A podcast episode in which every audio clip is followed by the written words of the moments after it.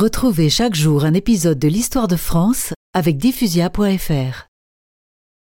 Les accords de Genève du 21 juillet 1954 mettent fin à plus d'un siècle de domination française. Le Vietnam indépendant qui en est issu est partagé en deux zones distinctes, le nord communiste et le sud nationaliste, délimité en son centre par le 17e parallèle.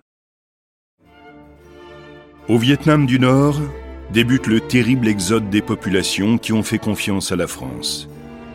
Élites politiques et intellectuelles, militaires, catholiques, simples commerçants, tous essaient de s'enfuir dans la plus grande confusion. Beaucoup y laisseront leur vie. Dans le sud, les Américains étaient déjà là, trépignants, qui prennent le relais des Français. Très vite, la France s'aperçoit qu'elle n'est plus la bienvenue dans la nouvelle République du Sud-Vietnam. Le Laos et le Cambodge lui sont restés plus favorables. Mais ce sont maintenant des États indépendants priés d'assumer leur propre destin. La guerre d'Indochine est finie. Et l'Indochine française est définitivement morte.